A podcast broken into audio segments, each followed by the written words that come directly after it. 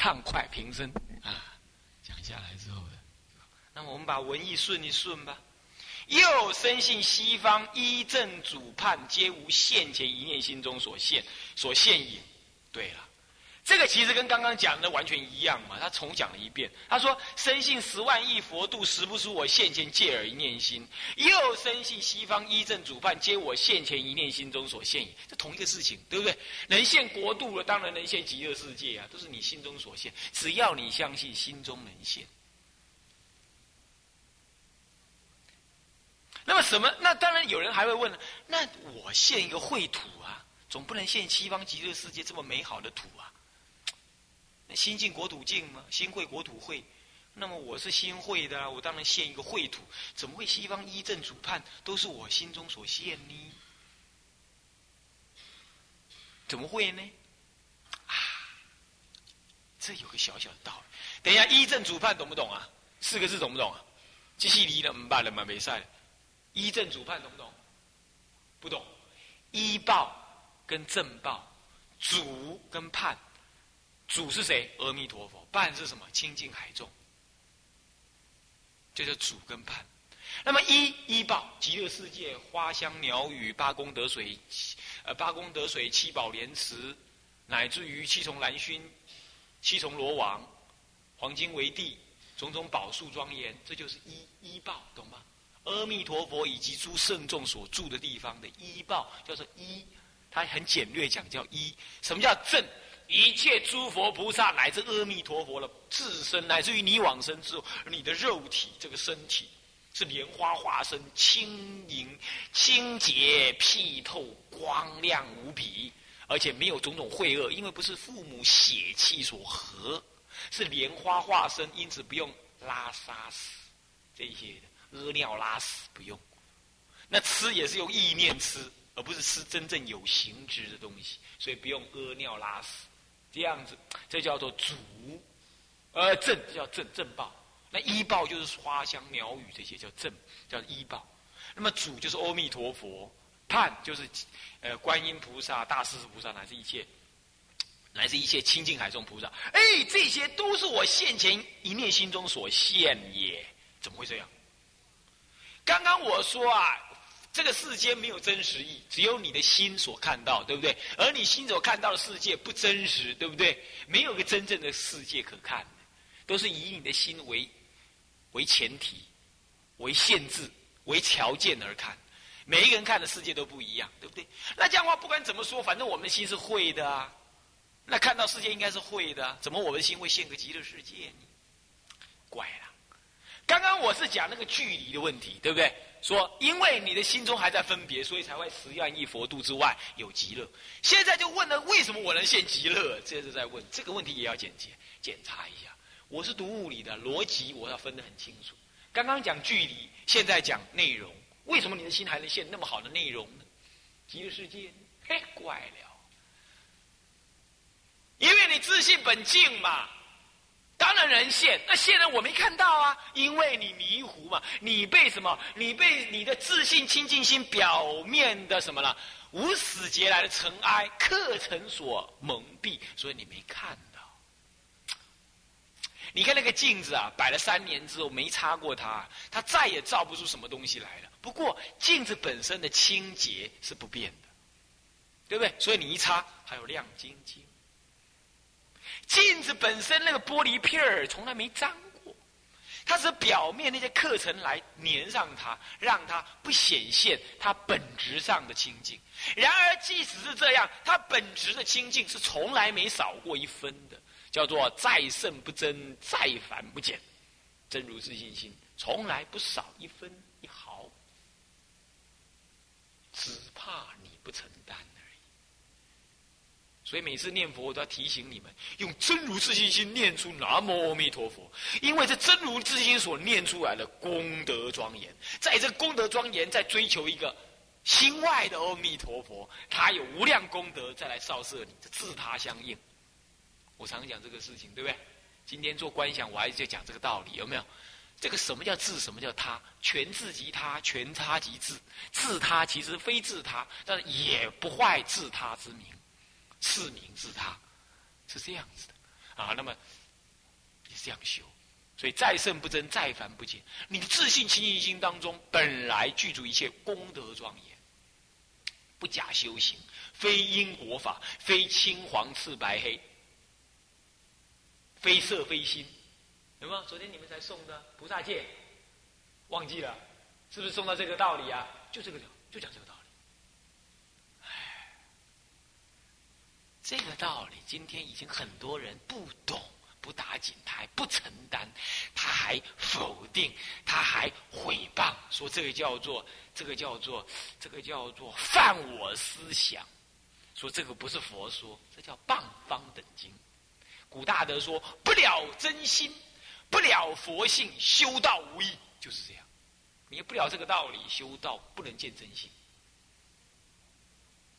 不管你摇铃呐喊啦，修密宗啦，还是修禅宗啊，修净土宗，净土宗没关系。净土宗以外，你修禅宗你也没用，你不了真心，看不到真性，见不到佛性，这就是佛性。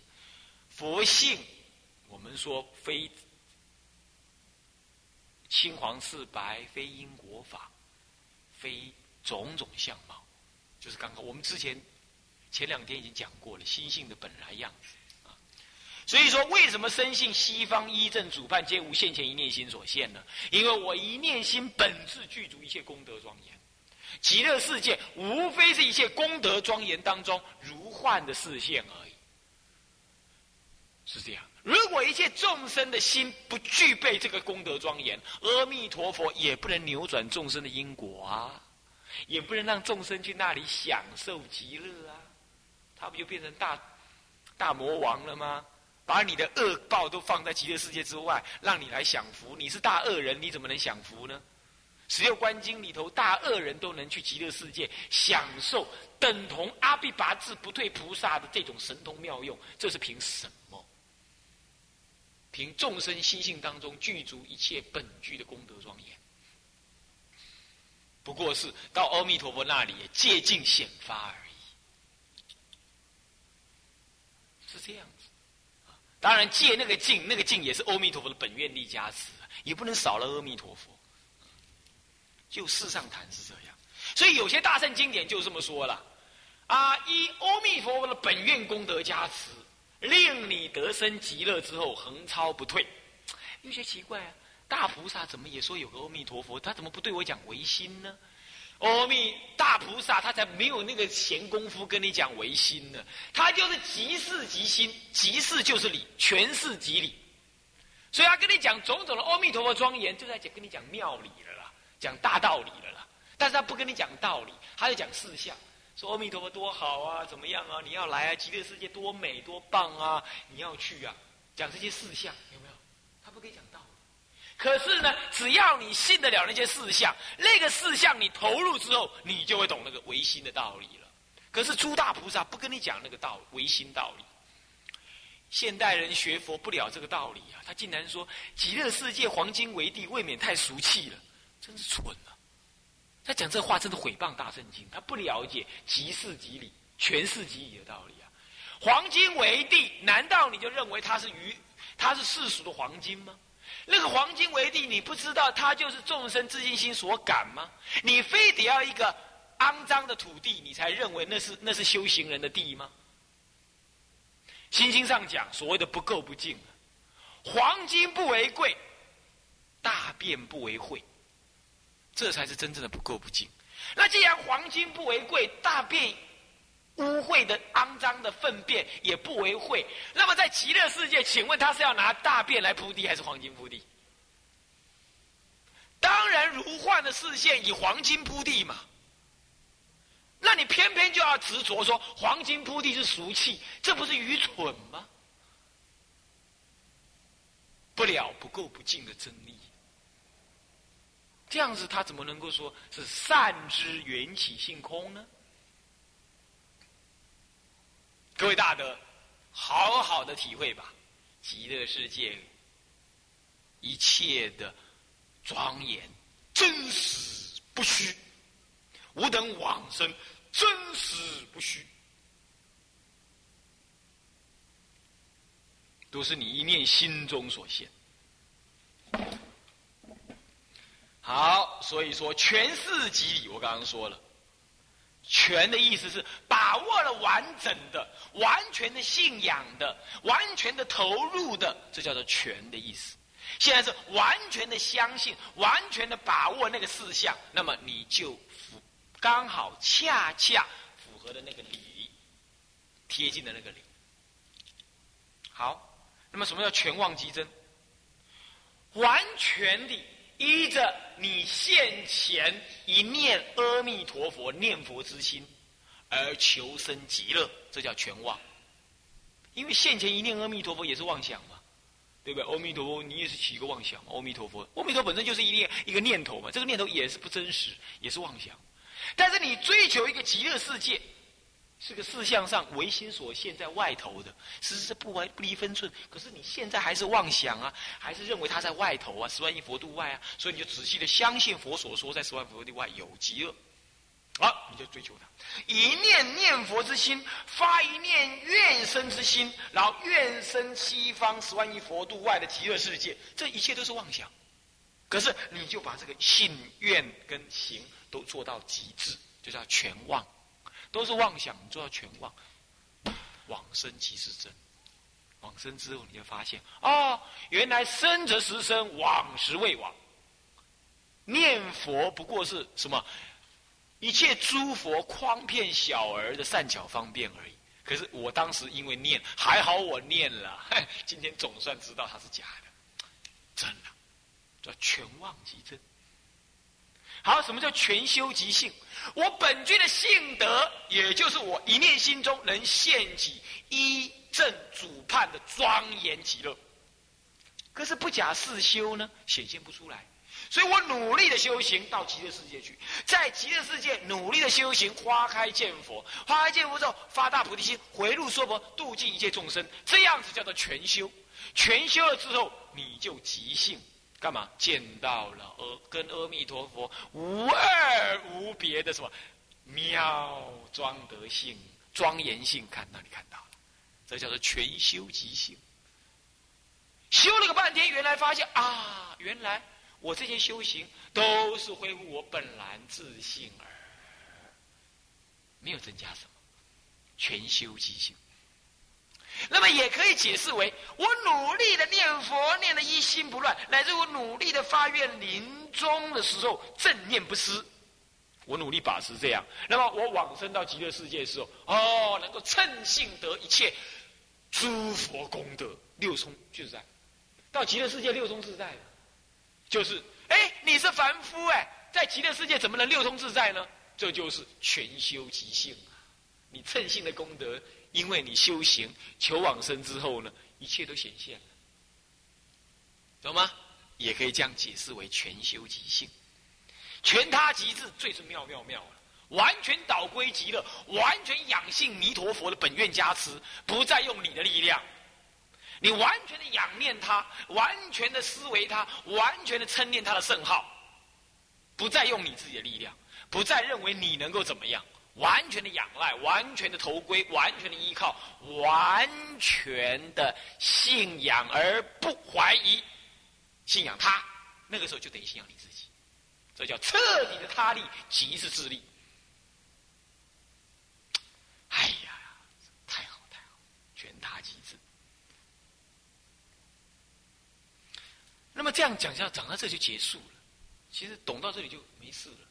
他下面还这些话呢，不过是他自己就再继续说一说了。我们也可以顺一顺那个语义了。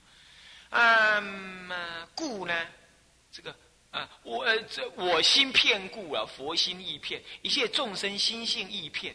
譬如一世千灯，光光互片，重重交涉，不相妨碍，是名信理。怎么突然间冒这句话？这句话其实跟前面又不一定有关系，但是可以接到哪里去？接到我十万亿佛度识不出我现前借耳一念心外，我心片故佛心亦片，一切众生心性亦片。譬如一世千灯，互片重重交涉，不相妨碍。应该这样接的啦，懂吗？文句应该这样接，中间那一段儿呢是另外还要再另另外看，但那语义才顺。道理才顺，所以读经啊，要死在文艺底下，被给给文字转了。现在我就我就教你一个不被文字转的方法，我就不这么看，我就把那一段暂时放着，我把那一段接到那一段，这不是超前着后，这是要依不是不依文解义才可以，这叫什么？这叫做你要能够能够体会它，望文之后你要体会它真意，真意之后你能够不拘泥文字去解释它，才能好解释。刚刚说灯灯互射，就是指的什么呢？我们看这个世界啊，我们招感这个世界啊，就是由你的心、你的心、你的心，好多人的心去共同招感出来，这叫做灯灯互射。我刚刚说了，对不对？他现在才讲这一段，还讲这一段，这一段应该接在刚刚说十万生信十万亿佛度，识不出我现前借耳一念心外，以无现前一念心性实无外故。应该还不能接这一段，应该是什么？呃，现前借耳一念心外，啊，我心片故，佛心亦片，一切众生心性亦片。然后接着呢，譬如一世千灯互光光互片，重重交涉不相妨碍，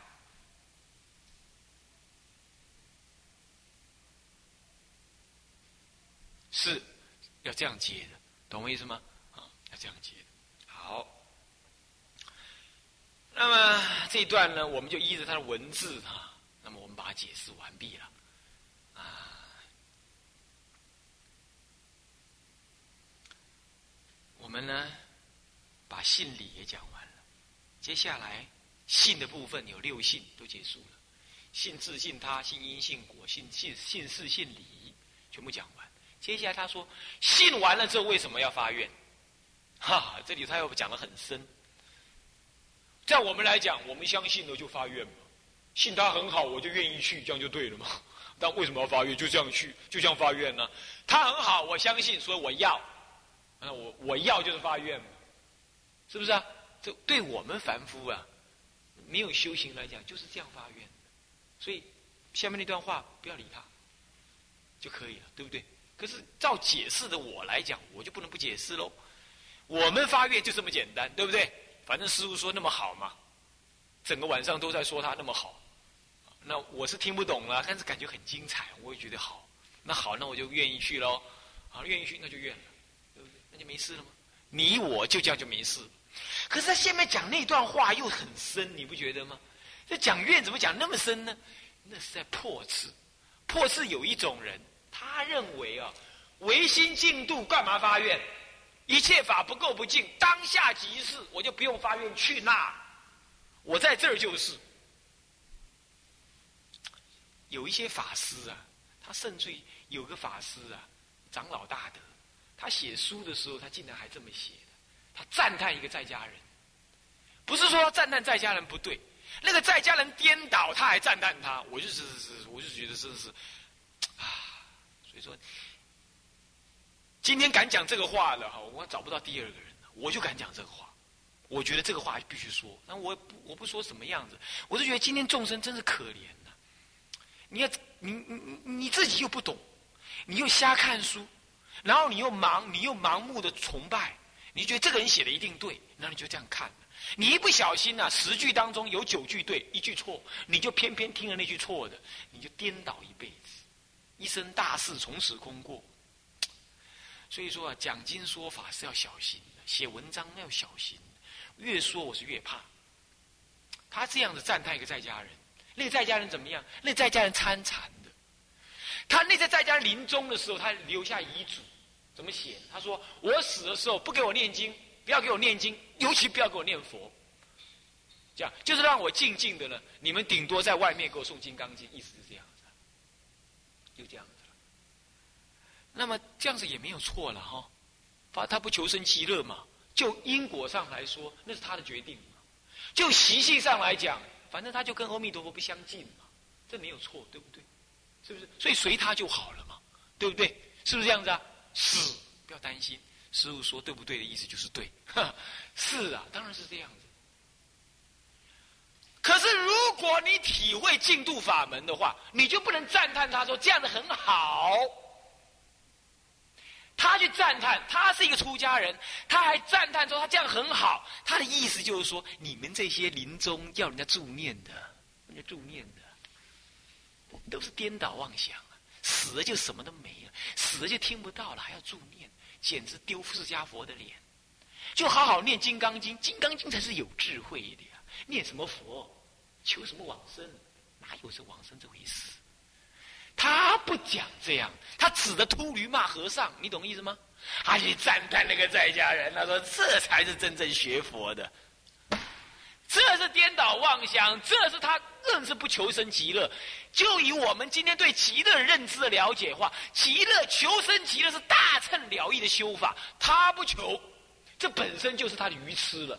你现在不要说他愚痴，你就默然就可以了。你不默然，你反过来还赞叹，显然你有所呵斥嘛？你呵斥什么？无子招之心是吧？路人皆知。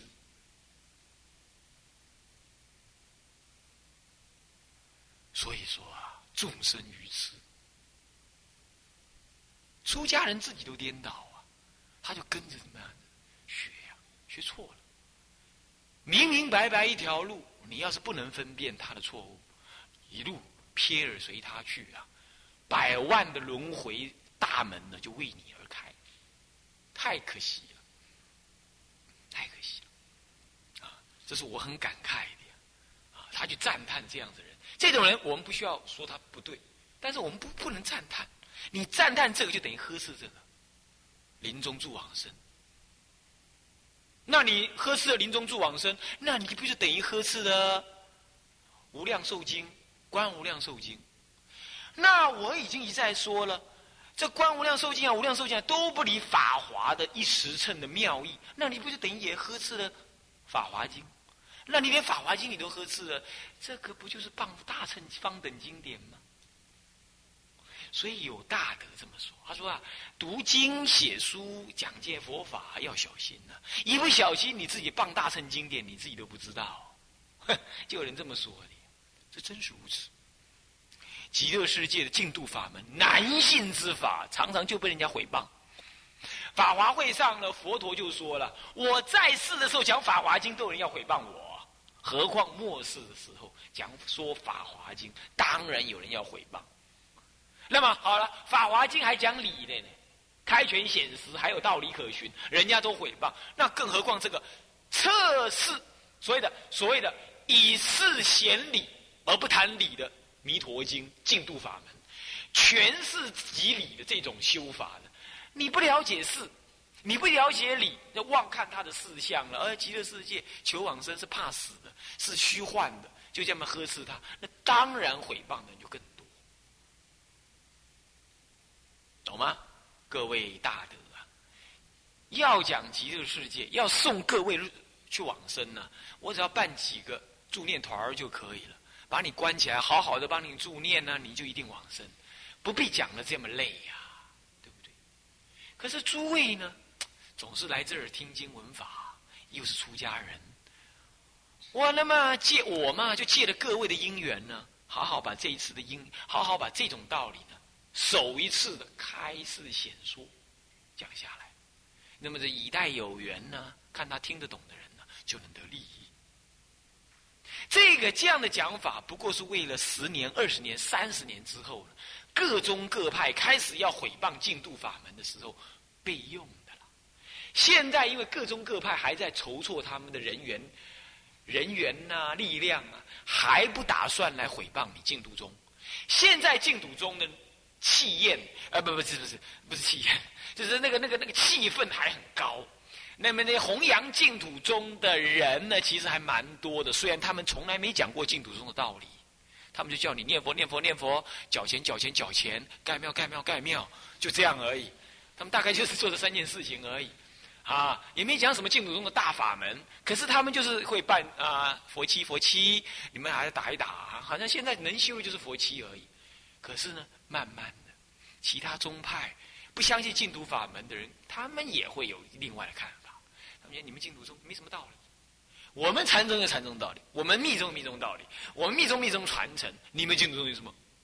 我们禅宗有什么？我们怎么样？怎么样？我们教宗教派的，我们怎么样？怎么样？他们开始会凝聚他们足够的人。那么呢，念佛念不下去的人开始游离，游离跑掉，跑掉，跑到那别宗派去。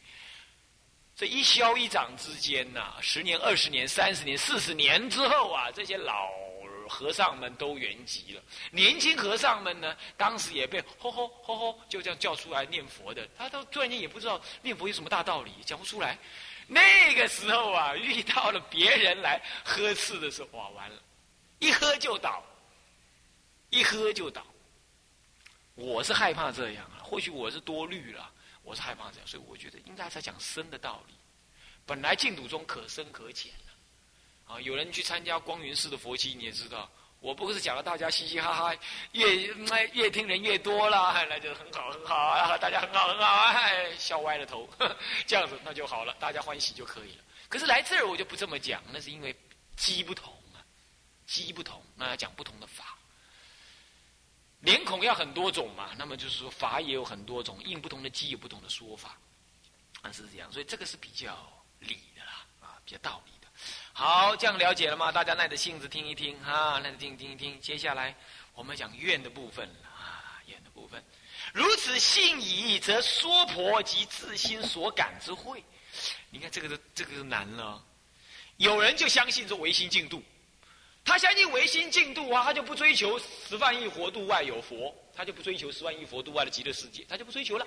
他现在以下这段话就专门破那种人的。问题是现在我们不是那种人呢，懂吗？所以读这段文呢，感觉来恭喜啊，啊你了，懂吗？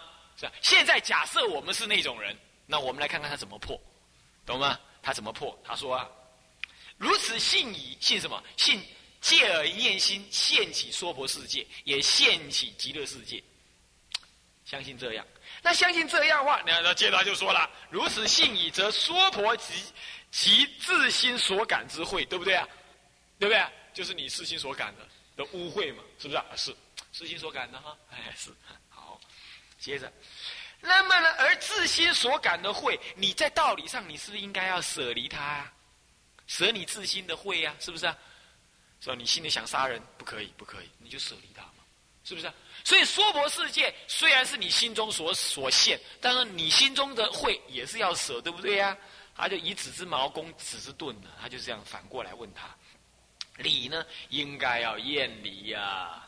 好了，那么极乐世界也是你自心所感之境喽。刚刚我说了，极乐世界是你自心所感的，对不对？那么呢，这样子的话，自心所感之境，理应心求，对不对呀？哎，对对对对。是不是这样子啊？好了，那么呢？那么呢？因此呢？因此心求，那么宴会须舍，你厌离那个污秽的东西，那你就要舍，要舍至究竟方无可舍，要舍得干干净净，没有一点剩余，你才无可舍，对不对呀？而心尽了，欢喜那个极乐世界的尽呢，那你就要心求了，要求到究竟啊，方无可求。对不对呀？对呀。好，那这样对又算什么了？对又算什么？这个对的意思就叫你说，十万亿佛度外那个，你认为在心中是吗？好，你就垂你心中的境好了。可是你心中静了之后，你也要如幻的追求心外那个极乐世界的境，也要求得到。这样，你对你内心的境才是圆满。他的意思是这样，懂吗？好的，你内心的污秽，然后你就舍，你让你的心清净起来。可是你心清净起来，你身体还在污秽的娑婆世界呀。你下辈子你还会投胎来娑婆世界呀？那还不是真正的清净？你还要舍身体所依的娑婆世界，还要把它舍，那怎么办？那就厌离它吧。投身极乐吧，他意思是这样，这样才是内心的静跟身外的静两者接近，内心的舍跟身外的舍两者皆就近舍，所以舍而无可再舍，求极乐世界取求取的取和心求的心，心求到无可再心，这叫做取舍若极。以下说的。妙中云呢，取舍若即，与不取舍，亦非易者啊。那引妙中操，妙中操是谁住的啊？啊，妙中操是四明尊者天台中心祖师四明尊者所著。他又是写这个妙中操是写什么妙中操啊？是写《观无量寿经》玄义妙中操。啊，《观无量寿经》。呃，述妙中操不是玄义，《观无量寿经》妙中操，《观无量寿经》述又是谁写的？天台智者大师。换句话说，天台智者大师写《观无量寿经》述，是名尊者为这个述做抄，那么偶益大师再引这个抄，说这个道理。换句话说，这个道理正是天台家对净土中的道理。所以我常常说啊。要了解彻底了解净土宗啊，一定要了解天台教理，原因在此。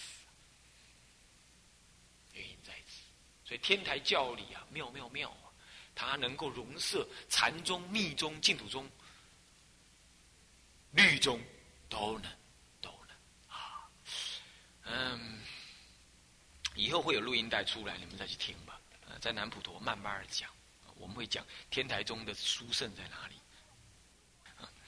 好，他说啊，如果你取取内心的境，也取生心外的境，如幻的取心外的境，舍你舍内心的慧，也舍掉身外的什么呢？娑婆世界的慧，要一取一舍到就近极处了，也就是彻底求生极乐了，发愿求生极乐了。那么你就舍得内心的慧，也舍得什么肉身的慧，对不对？娑婆世界的慧，也取内心的境。同时也取了什么极乐世界的境，也取了，这两者取舍都到了最后的就近极处了，那么就等于什么了？全是了嘛。而全是即理，全是即理，理等于不取不舍，就是当下一念自信清净心。所以说，取舍若即，什么叫取舍若即？就是全是，把一切事修都做好了，是。把一切的事项该取该舍都做到极致，就要全释。那么即是离，就是不取舍，亦非易测，亦非易测就没有第二样了，也没有两样了。他的原文呢，那元音大师又把它找，又把它找出来，我们把它借用借用一下。他原文是这么说的，妙中超是这么说的啊。他说啊，妙中超里有自问自答了，有人这么问：治理为妙啊，治理最高的道理。最圆满的道理，最微妙，不够不净，不够不净。心经讲不够不净，既然不够不净，就不需要取舍了，所以无取无舍。今立现在立啊，立一个净跟垢跟净垢土，跟我们污秽的垢土，娑婆世界跟极乐世界的净土，令人取舍，令人家我们的极乐世界的修行人呢，我们是净土中的修行人，要去取跟舍。那么，那这样子，极怪妙理呀！你这样就有关这个妙理哦。所以，极非上乘。你这样子叫你，本来是一心净度的真理是没有够会的。你现在又要去舍这个娑婆世界，求一个极乐世界，这样你不是有取舍了吗？有取舍的话，你哪里见真理呀？你不见真理，就有人这样反问。他这样问对不对？这样问对不对啊？当然错。这就是什么了？这叫执理费事。哎，我问你哈，是啊，娑婆世界是是不够不净啊。娑婆世界凡夫看它是污秽呀，我是开悟的人，我认为它没有污秽。对，好，你对。那么极乐世界呢？凡夫认为它是净啊，我是开悟的人，我也认为它也没有什么净不净。在我眼中，一切都是不够不净。好，你对。那么如果是这样，那我再反问你：如果你认为娑婆世界不够，极乐世界不净，一切都无垢无净，因此你就无所求，那你不就认为不够不净正是你所求吗？你正在执着一个不够不净的道理。就是因为不够不净，所以你无取无舍，也无不取无不舍，随缘取舍，这才最大的妙意。哇，你们听不懂了哈！我是还可以再说了，不过不能再说了。是，我这样说下去，我五重玄义讲不完啊。这个庙里呀，也就是说，啊，不要再谈了，再谈了你们还是。我简单讲一下，就是不够不敬，当下也不能够认为它不够不敬，你也不能因为它不够不敬而误认为就不取不舍。这样子，其实你舍了够，舍了净，可是你却执着了不够不净，懂吗？要连不够不净也不执着，这才真正的不执着。那么你怎么才能展现不够不净也不执着呢？就是如幻的回到舍净，呃，舍够取净，这样才不执着不够不净。也就是刚开始凡夫的时候是什么？舍垢。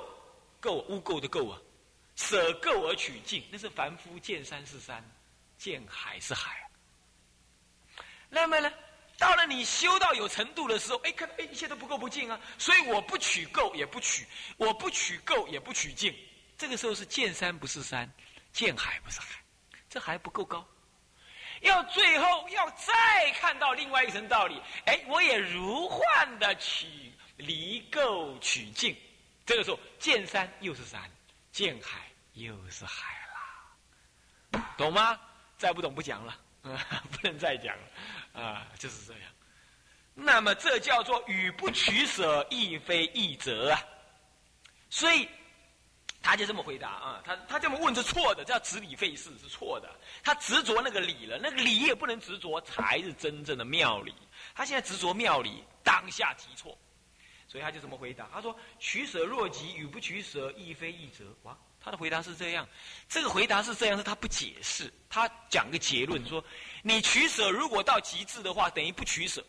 这个哈，这样解释一般人不懂的啦，一般人不懂，一般人不懂，应该要有我刚刚那个解释才能懂。即使是我刚刚那样解释，其实你们还是不懂了。不过我自认为我刚刚那个解释是比他这个回答更容易懂一点。但是他这个回答是更高妙的回答，必须像懂我说的这个道理的人听他这个回答才会懂。什么叫取舍若即与不取舍亦非易测易测呢？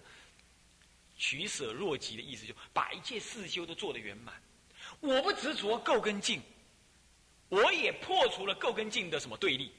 那么破除了对立之后，我就不坏世间相的有垢跟净的分别。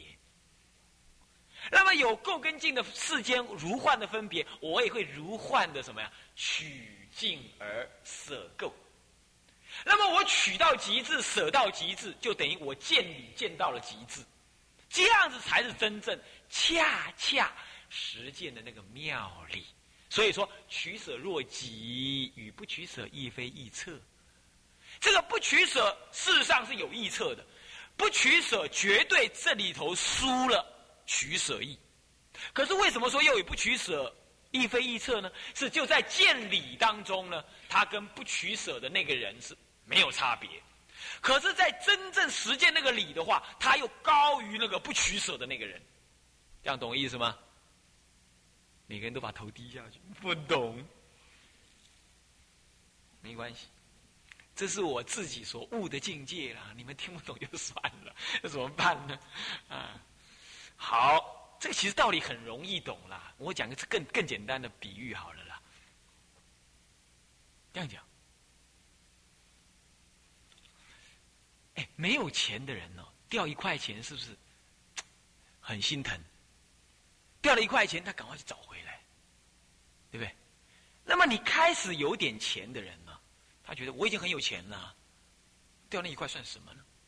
掉就掉了，我不执着它。可到你非常非常非常有钱的时候呢？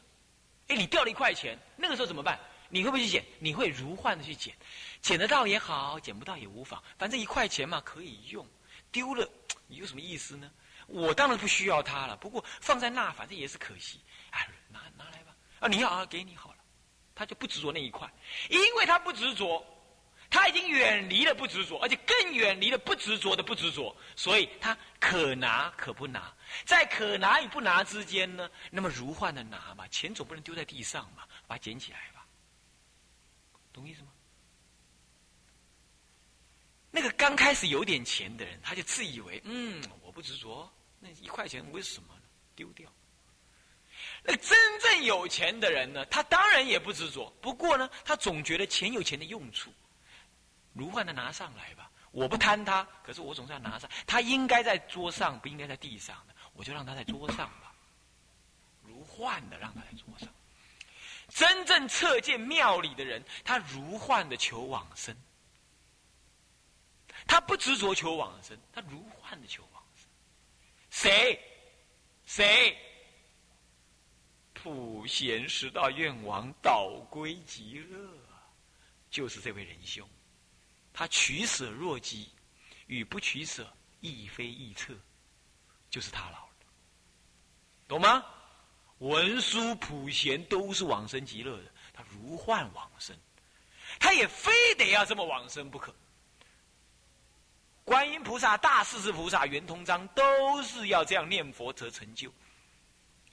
当时他们还没成就，说念佛成就，念佛成就之后，他们也如幻的再继续念佛得成就，示现给我们看。这就是取舍若极呀。在我们的份上，我们要取舍若极；在他们的份上是与不取舍亦非亦测。哎呀，这个妙理太好。嗯，好，这样子。色不从事取舍，但上不取舍，即是执理费事。看到没有？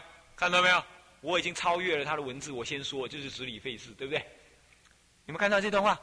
有没有看到？如果你执着不取不舍啊，啊，那么呢，从上不取不舍，而偏偏就不做取舍，这是执理费事，既废于事啊，理亦不圆，懂吗？道理你也不圆满，费事的理啊，理是不满的。这在世间生活当中，到处可以看到这个事情啊。持戒的人尤其这样，持戒的理做做人就不圆满啊，做人不圆满，不了解人是一回事啊，啊，人是一回事啊，是这样子的。你比如说，有人有的哪一个同参道友的，他爸妈来，我们这持戒道场啊，过午了怎么还可以动动碗动锅筷呢？叫你爸出去外面吃。你在这是执理吗？你爸爸有什么德恨啊？吃我们这过午的东西，那食房的东西他能吃啊？对呀，他一点都没错。可是你要想想啊，他老爸死不来庙里，今天好不容易求他来庙里一阵子，你就给他吃一顿饭嘛，然后怎么样？我们再来赔他钱就好了嘛，对不对？就这不就圆满了吗？我持戒的耶。我们悟光金色是戒律中道场哎，知亦非事，既废于事，理亦不远，懂吗？就是这样子。在世间生活，到处看到那个执理废事，呃，是是，呃，那还还有迷失魅力的，迷失魅力是怎么样？迷失魅力，啊，你比如说。把很多事项做了很很圆满，啊，很圆满。可是就不知道它里头的道理是什么。呃，你比如说这个这个答疑直播，啊，啊，还有那个答疑直播啊，对，我们拿大衣直播。现在呢，哎呀，那个大衣直播了，这个是这像个出家人呐，啊，完了。捧钵当心捧啊，要怎么样的观想啊，什么什么的。可是他就不知道说，当时这个钵是应量器，是要你怎么样？是要你说应这个钵的量来吃东西，要怎么样？要所谓十存五贯。现在他不是，他呢？我是吃钵的，我是持戒的啊，我吃钵啊什么？可是这个钵装不下哎。啊，配那几碟，一碟吐司，但是吐司这个还不够啊，嗯，还要有一点那个什么巧克力糖啊，对对对，巧克力糖，来一碗巧克力糖。可是吃巧克力糖火气太大，还得要一盘水果啊，对，一盘水果。不过他那里还有那个果汁，不拿也不好意思。哎，来来来，两杯果汁，这样结果呢，应量器是一个波的那个量啊，结果他旁边呢配了三 A 啦，杯子四个啦。他已经吃超过两个波量、三个波量了，这叫直视魅力，懂吗？我吃波耶，我过不食也。对呀，他吃一餐，我吃三餐都还有剩的，对不对？那这样为什么只是魅力嘛？就这样叫直视魅力，懂吗？所以说我在世间生活当中，常常就在律宗道场里头，常常看到，要么就直理费事，要么直视魅力。那么假扮每个人出来都顶顶大肚子出来，哎呀，实在是糟糕。啊，然后大家都等一下开始吃胃药哦，龙角散喽，什么胃达宁喽，什么的，再来这样把胃搞坏了，再来吃胃药。然后他说他日中一食，吃的老满肠肥的，肚子那个橡皮肚，我说那是橡皮肚，你知道吗？撑的好大好大好大的橡皮肚，这叫直视魅力啊，是这样。还有人，我是不捣蛋的呀。我常常叫他们不要捣蛋，不是不捣蛋，修行不捣蛋就可以，不要不捣蛋。啊，那我是不捣蛋。啊，好，只要屁股粘到桌子、粘到椅子，他就睡，坐到哪睡到哪。有一次，他师傅正在讲经，他在旁边庄严道场啊，嗯，坐着坐着，咵啦摔下来，那下面信徒就不晓得要笑还是要哭，是这样子。他是不捣蛋的，我说那叫捣蛋。那不是捣蛋，那不是不捣蛋，那是光捣蛋，那就不行。所以说这个修行啊，这就叫直理媚事，呃，不，这这叫叫叫直视媚理，直视媚，直说那个那不捣蛋那个样子，你那一坐上就睡觉，那你这有什么用呢？是不是这样的？所以说要理事相及呀，啊，不要就装做那表面看的样子，而有时候也要在表面不如法当中忍耐一下，它有它的意义。这样子来融通啊，才是妙妙妙啊！所以要懂啊，要懂啊！修行不是那么简单的，这么听听哦，就这么做；那样听听，我就这么干。那不是的，有那个理事要相及。那以前呢，有那个哎，那就是比丘跟我一起共住啦。那有一次呢，嗨呀，这我们这种人嘛，就交交往四海了。嗯。那么交往很多了，那交往很多了，就我们住在深山里，也有人呢送帖子来说啊，我们这儿开光，嗯，开光还落成，还请你啊来赏光。那么我常常在以前上课的时候，呵斥那些盖庙的，盖庙脑满肠肥呀，什么什么的搞活计。那么那个人刚好就是这种人，又赶金灿，又是盖庙，又是搞活计，又刚打完水路，刚好是。那么呢，我接这个帖子呢，我就跟大家讲：哎，咋搞？咱们去吧。就有人现场就把脸拉下来，拉下来，意思就是这样。哦，你这家伙，